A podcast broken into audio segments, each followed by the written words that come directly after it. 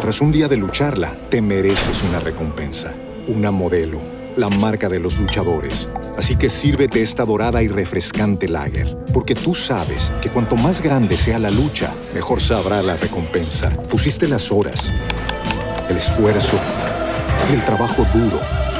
Tú eres un luchador y esta cerveza es para ti. Modelo, la marca de los luchadores. Todo con medida, importada por Crown Imports, Chicago, Illinois.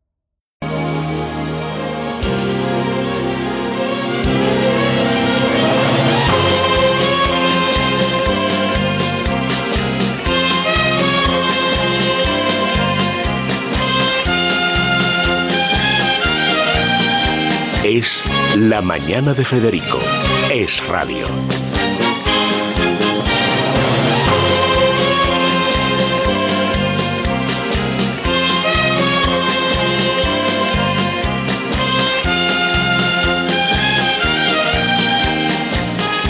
Seguimos en un día de grandes noticias, buenas en Argentina, malas en España y el tiempo está pues como estos días atrás, esta semana va a ser de enfriar, había ahí nieblas muy fuertes y peligrosas para los conductores en las Baleares, en Castilla la Vieja y en León. Ojo, esos bancos de niebla en el Valle del Duero que no hay quien pase y en los Montes de León ni les cuento. Pero las temperaturas más o menos empiezan las cálidas a ponerse más cálidas y las frías más frías. Que estamos ya a 20N, qué día. 18 eh, grados de máxima en Madrid, la máxima nacional, las dos capitales canarias, 28 grados, eso es bochorno, cosa natural, después del voto de coalición canaria, que menos que el bochorno. Y la mínima, 0 grados en Teruel. Hemos quedado al límite, al borde de entrar ya en bajo cero, que es como nos reconocemos. Ahora, con cero grados en Teruel, no hace falta que sean cinco bajo cero. Duele la cara si pasas el viaducto. En fin, así está el tiempo. Bueno, eh, mientras en Argentina todavía no acaban de creerse el palizón que le ha metido Milei tanto a peronistas como a radicales, a Lampa de los dos partidos, impresionante, pero en España empiezan ya a filtrarse nombres y datos sobre el nuevo gobierno que ha de obedecer, este es el gobierno que ha de obedecer a mucha gente, a la ETA, a Puigdemont, Puigdemont a, a Jonqueras, al PNV, a Sumar, que se ha quedado sin la trastienda argentina, no sabemos qué hará, pero, pero ya tenemos algunos datos sobre el nuevo gobierno y, en fin, es noticia y hay que contársela. Rubén Fernández, buenos días. Buenos días, Federico. ¿Qué sabemos de estas novedades de este gobierno que nace para servir, para servir a los que le han votado, claro? Bueno, pues es proverbial eh, la fama que tiene Pedro Sánchez de, eh, de, ser muy opaco a la hora de eh, anunciar los cambios y que cualquier filtración lo que sucede es que puede ser con una mala intención para que luego al final, a última hora, el presidente del gobierno cambie lo que tenía decidido. Bueno, pues esto es lo que acaba de suceder, porque, por ejemplo, Chivo Puig, es lo que decían las filtraciones, iba a ser el encargado de política territorial, decían que iban a recuperar algún varón de los caídos en mayo, y al final es cierto que ha recuperado uno de los varones caídos en mayo para esta cartera, pero será Ángel Víctor Torres, que, por cierto, además de política territorial, añade las competencias de memoria democrática. También sabemos que se va a mantener eh, prácticamente la estructura de vicepresidentas. La primera es Nadia Calviño, a esperas de lo que suceda si es, si es designada para presidir el BEI. En ese caso saldrá del Ministerio de Economía, pero de momento sería Nadia Calviño, primera vicepresidenta, Yolanda Díaz, segunda vicepresidenta, tercera vicepresidenta Teresa Rivera y cuarta vicepresidenta, y aquí entra la novedad, es María Jesús Montero. Se sabía que era una de las fijas junto con Teresa Rivera. Todo el mundo la daba primera o segunda. Sí, todo el mundo le daba dentro del esquema de vicepresidentas. Eh, estaba a falta de saber cuál iba a ser el, puesto y al final parece que será vicepresidenta cuarta. Y lo que estaban diciendo desde Moncloa, que iba a ser un gobierno mm, más reducido de 17 carteras, pues al final parece que no y que podrían ser alguna más. ¿Y qué hay de Bolaños?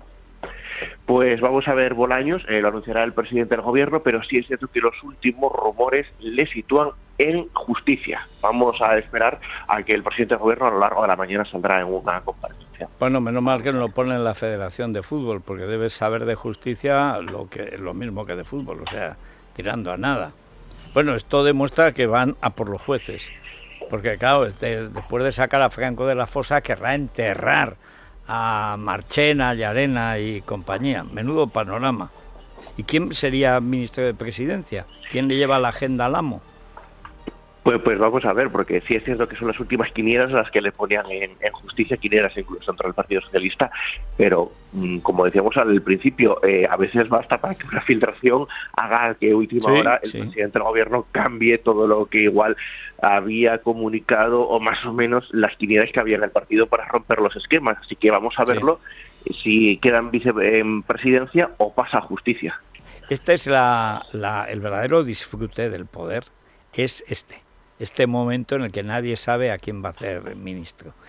Tú te acuerdas que, porque eres joven, pero yo creo que a lo mejor te acuerdas del famoso cuaderno azul de Aznar, donde tenía apuntados, decía los nombres, y salió en rueda de prensa, llevaba la libreta azul de estar de gusano grande, que la usaba para los apuntes de Europa y tal, cuando pactaba con Polonia y sacaba una pasta que no nos correspondía, pero la, sacaba. Y entonces un día estaba yo en Moncloa, llevaba después de comer, cogió el cuaderno azul y, se fue a preparar, que si iba al otro día de Europa y este, a diferencia de los que han venido, se preparaba las reuniones, porque era trabajador y tal, supongo lo seguirá siendo, sobre todo en gimnasia. Iba y digo, pero vamos a ver, ¿qué hay aquí? Me lo enseñó, estaba en blanco. Siempre estuvo en blanco es el disfrute del poder, el que solo él sabe lo que va a hacer y puede cambiar de opinión en cualquier momento. Ahora, en cuanto haya gobierno, obedecer a la Izpurúa, a Jonqueras, a Puigdemont y a quien sea. Pues muchas gracias, Rubén. Ya nos darás el disgusto dentro de un rato, o no, porque, bueno, que disgusto seguro, pero que vete tú a saber a qué hora pondrá el huevo el señor. Pues sí, esperaremos a ver qué es lo que dice el cuaderno rojo de Pedro Sánchez. Sí, señor, y tan rojo. Muchas gracias. Bueno, vamos con, vamos con lo que ha pasado contra todo pronóstico en Argentina con un 55,7% frente a un 44,3%. Javier Milei ha ganado las elecciones en Argentina. El candidato de la Libertad Avanza gana por cerca de 12 puntos de diferencia a Sergio Massa, volviendo a pulverizar las encuestas y acabando con el peronismo en el país. Milei anuncia cambios drásticos e inmediatos. Massa reconoce la derrota y en una sorprendente declaración pública dice que a partir de ahora el único responsable de lo que suceda es el gobierno electo. Hay que decir que no solamente ha derrotado al peronismo, ha derrotado a los radicales cuya parte oficial se pasó completamente a masa. Son los dos partidos que han convertido a Argentina en una basura cuando era uno de los países con más posibilidades y sigue siendo del mundo. Luis Valcarce se fue a Buenos Aires pensando que iba a un entierro y resulta, Luis, que ha sido a un bautizo. Absolutamente. ¿Qué tal, Federico? Muy buenos días. Bueno, eh, ¿cómo, lo has visto? Lo dices, muy bien. Pues mira, me tengo que, que pellizcar para, para creármelo realmente. Ha sido una victoria apabullante. Nadie, nadie, absolutamente nadie. Y el que diga que esto era previsible miente. Nadie esperaba una victoria tan tan contundente, tan humillante. Eh, ha sido ha sido ha sido brutal.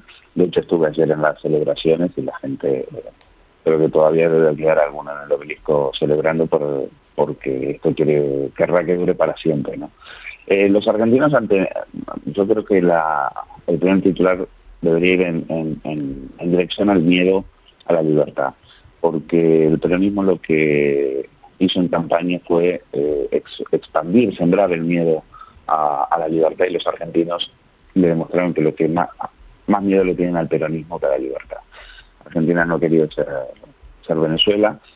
Y aquí hay que decir que el papel de, Macri y de Patricia Bullrich, pero sobre todo de Macri, ha sido fundamental, porque le, le ha otorgado a mi ley algo que no tenía, que era estructura, organización y sobre todo fiscal. Eso es, los interventores, interventores en España, porque ya se decía que necesitaba ganar por más de cinco puntos, porque al menos cinco puntos seguro que le robaba. Eso se daba por hecho, era casi como un dato técnico, y que podían llegar al 10 o al 15 porque ya lo han demostrado otras veces. Ahora, cuando sale Massa a reconocer la derrota, yo creo que para que no cuenten más, decir, no, no, que ya me voy, pero luego el tío, como al final el escorpión es escorpión, culpa, dice que el responsable de todo lo que pase sin haber tomado siquiera el poder, que sea en diciembre, eh, es el que entra. Bueno, el responsable eres tú y Alberto Fernández hasta que tome posesión el otro. Claro, ¿por qué dice eso? Porque Massa deja una, una bomba de relojería en la economía. Lo que pasa es que si él ganaba, a él le iba a tocar desactivarlo o no. Eh, en cualquiera de los dos casos, él seguiría en el, en el poder. Pero ahora no. Entonces, eh, la pregunta es quién va a hacer el trabajo sucio, porque eh, tú tienes los precios congelados y tienes una devaluación del 40% mínimo a la, esperándote. ¿Quién va a hacer eso? ¿Quién le va a dar el botón? Eh, ¿Quién va a asumir el coste de, esa, de, ese, de ese shock a la, a la economía? Pues eh, Massa ha hecho las valijas y se ha ido literalmente, como los aquellos que, que, han, que antes se iban en helicóptero de la casa. Sí, sí. Este ha dicho, yo vuelvo el 10 de diciembre, a mí ni, a mí ni me llaman. Y eso es lo que le, ha molestado a ley, porque claro, eh, el papel de Massa debería estar todavía hasta el 10 de diciembre, eh, Massa sigue siendo ministro de Economía y Eduardo Fernández sigue siendo presidente, aunque haya desaparecido hace ya mucho tiempo, afortunadamente. Y la vicepresidenta condenada... Pero no puede tomar ninguna decisión hasta el 10 de diciembre. Claro. Es que, es que, es que faltan 20 días. Entonces, todavía falta mucho tiempo y la economía insisto, es un... Hacer, por ejemplo, yo ya desde el viernes las casas de cambio estaban cerradas, porque lo que suele pasar en estos casos pasó después de, de las de las pasos, eh, el dólar se dispara. Eh, entonces ahora hay, hay mucha incertidumbre y, insisto, aquí lo que lo que se suele llamar tradicionalmente en Argentina el ajuste, hay que ver el ajuste quién, quién lo hace, porque los las las distorsiones, el valor oficial del dólar, el dólar está atrasado un 40%. Sí, sí. ¿Quién, va, quién se va a encargar de poner el dólar eh, en, su, en, su justo, en su justo precio? Eso va a ser un coste brutal. Y después hay precios, hay, hay 50.000 productos que tienen congelados los precios. Como, como, pasa, como, como, como ha pasado siempre, y Venezuela es el mayor de los casos, pues en algún momento esos precios tendrán que costar lo que realmente cuestan. Y si no, habrá escasez, como pasó con, con la gasolina, que fue una de las causas por las cuales eh, la gente en esa crisis de la gasolina, esa, la gente tomó nota de, de, lo que era, de lo que podía venirse con masa y el resultado pues se vio ser el asunto. Lo más, lo más interesante, Luis, en el discurso de Milei fue que reconoció el papel de Macri y especialmente de Patricia Bullrich, que si hubiera hecho la campaña que ha hecho en favor de Milei, en favor de sí misma hubiera ganado porque la verdad es que sin las ataduras de los radicales corruptos, como diría Pepiño, la verdad es que ha hecho un trabajo extraordinario de una gran generosidad que reconoció mi ley, que supongo que eso se traducirá naturalmente en, en ministerios, porque a todo esto tiene que ensanchar su base parlamentaria para sacar adelante muchas leyes. Aunque él dijo que estaba dispuesto a gobernar por decreto ley lo que hiciera falta, pero si tiene toda la estructura que le ha permitido ganar de Juntos por el Cambio, vamos, la parte del PRO de que estaba realmente por el cambio, pues imagino que eso va a reconfigurar ese espacio, ¿no? Bueno, sí, aquí se va a reconfigurar absolutamente todo. Yo creo que eh, tiene que ser inteligente, tiene que eh, eh, trabajar codo a codo con, con Mauricio Macri, que es eh, mucho más político que él, tiene eh, conoce las estructuras de, del poder, las entrañas del poder, eh, mucho mejor que él, ya que él es, eh, no deja de ser un, recién llegado. Y mientras mejor se lleven, date cuenta que mi ley solamente tiene 39 diputados, 8 senadores y menos del 20% de, en, en la Cámara Baja. Con eso no vas a ningún sitio. Entonces, bueno, pero cuando tienes el poder... El, el apoyo de Juntos por el Cambio. Claro, y cuando tienes el poder te salen amigos. por el cambio se ha, implosionado. Sí, pero ahí hay una ventaja y... es que la parte fuerte se ha ido con mi ley. Claro, la, parte dura, efectivamente, la parte dura del PRO eh, se ha ido con mi ley, Eh, aquí yo, yo me quito el sombrero con Patrick Bullrich, ha hecho, ha hecho lo que tenía que hacer. Macri eh, ha, visto perfectamente lo que había, eh, había que sumarse a ellos y, y ahora yo espero que mi ley sea una generosidad. Ayer en el discurso lo hizo perfectamente, le reconoció el papel que habían, que habían tenido y, esa fue una de las claves de la victoria, es tener ese eh, ese, ese aporte de, fiscales, de interventores que le dio Macri, ha sido fundamental para que sepamos que estas elecciones sí han, sido, han, estado, han sido limpias. Eh, y después, bueno, el resultado electoral ya lo, ya lo has visto, es decir, que ha ganado en 20 provincias y, y sumada y eh, además la, ciudad de Buenos Aires le saca 12 puntos de diferencia. Eso le va a dar una legitimidad a la hora de gobernar que, es muy difícil, es muy distinto ganar por 12 puntos que ganar, que ganar por dos o tres, ¿no? Eh, la, hay cosas que son también sorprendentes. Eh, en La Matanza, por ejemplo, que es el, como sabes, el, el gran bastión peronista y, y del conurbano, que es donde ellos, donde el peronismo eh, ganó la otra vez por, por más del 50%, aquí apenas le sacan un punto, ¿no? Eh, Ahí es donde está el DIPI. Está el hartazgo que había. Sí, sí. Pone que es, evidente que lo que ha captado mi ley es lo que nunca pudo captar Macri, que es el voto popular joven peronista, de familia peronista, pero que ha preferido el cambio. E, e, efectivamente, y ayer lo veías eso en las, en las calles. Eh, mucha gente joven, pero joven de estrato, de social eh, bajo, mucha gente de, yo lo tengo en un vídeo, gente que venía también de La Matanza, de Loma de Zamora, el, territorio de Insaurral, el, el, tío que, se fue con su, con su novia al, al yate de lujo y al que le, pillaron un testaferro con, con más de 70 propiedades. Es decir, hay que, hay que entender que Argentina ya dijo basta a, a un AMPA que no es que contaba el dinero que robaba, es que le pesaba. es decir, eh, la corrupción kirchnerista pesaba el dinero y, presumía de pesar el dinero, no solo contarlo, sino de pesarlo porque se lo llevaban en, maletas y en valijas a, distintos puntos del exterior para, para, para, hacer en, ese, en ese saqueo constante y sistemático que ha sido el, kirchnerismo, porque no han, dejado absolutamente nada. Bueno, vamos a eh, ver. En el peronismo, pues no lo sé. Yo, eh, con Kisilov. Eh, se habla de Kisilov como el próximo, que es el niño mimado de Cristina.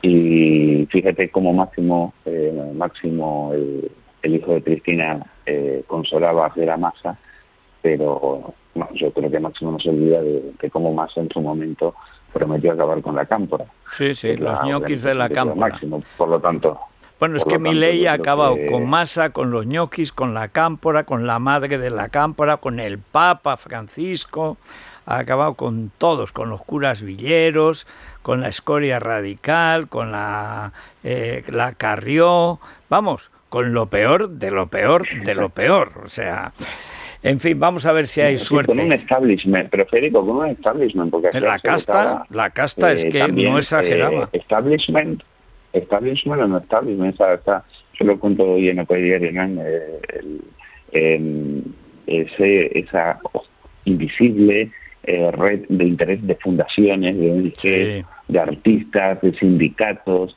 eh, que les da exactamente igual la, la, ideología, siempre y cuando a ellos le reciban manguerazos millonarios de, de dinero.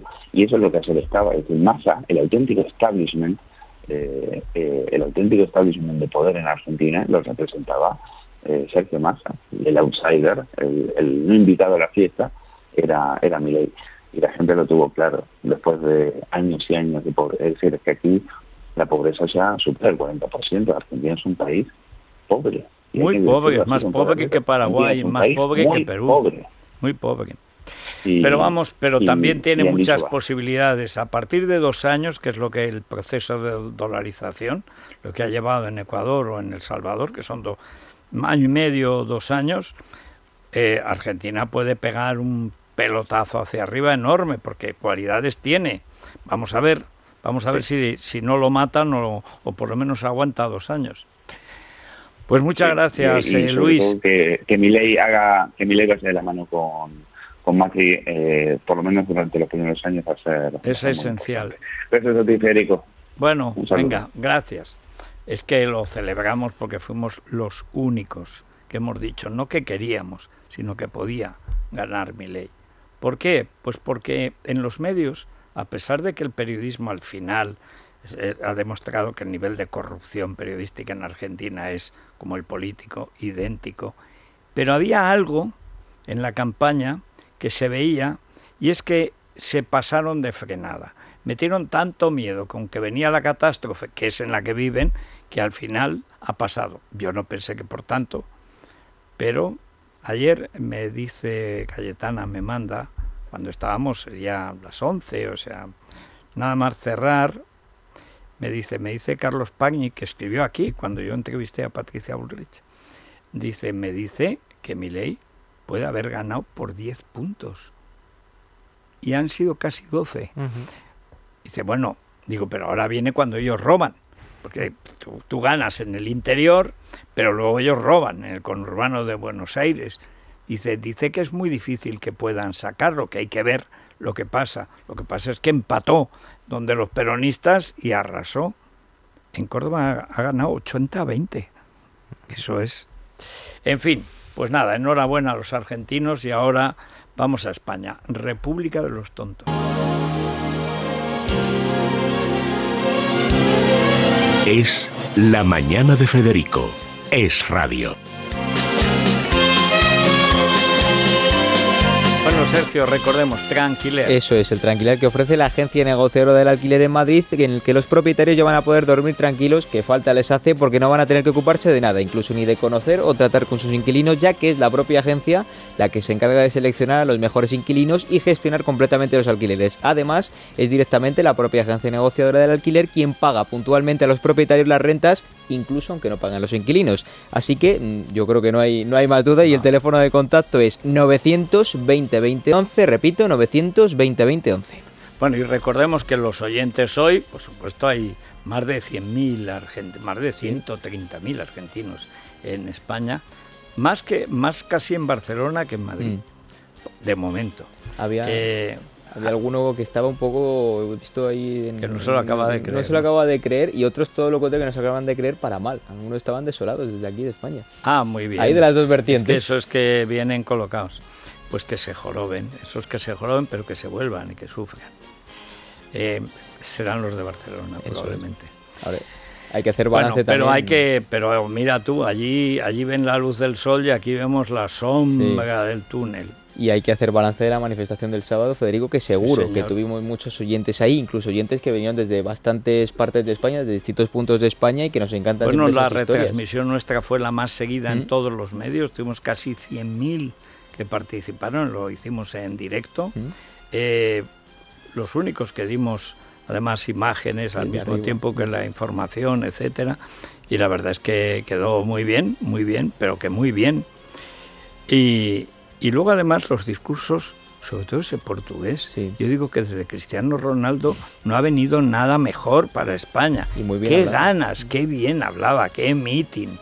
Bueno, pues nada, lo ficharemos. Lo ficharemos y mientras que los oyentes también pueden valorar ese tipo de discursos porque yo creo que él y el de Fernando Salvater fueron los que más gustaron, los que estuvieron más aplaudidos. Claro, porque eran más de meeting, cuando mm. tienes un millón de personas, eh, en fin, puedes dar una lección.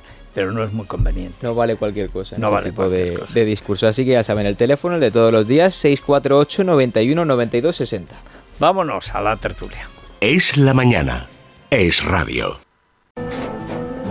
Tras un día de lucharla, te mereces una recompensa, una modelo, la marca de los luchadores. Así que sírvete esta dorada y refrescante lager, porque tú sabes que cuanto más grande sea la lucha, mejor sabrá la recompensa. Pusiste las horas, el esfuerzo, el trabajo duro. Tú eres un luchador y esta cerveza es para ti. Modelo, la marca de los luchadores. Todo con medida, importada por Crown Imports, Chicago, Illinois.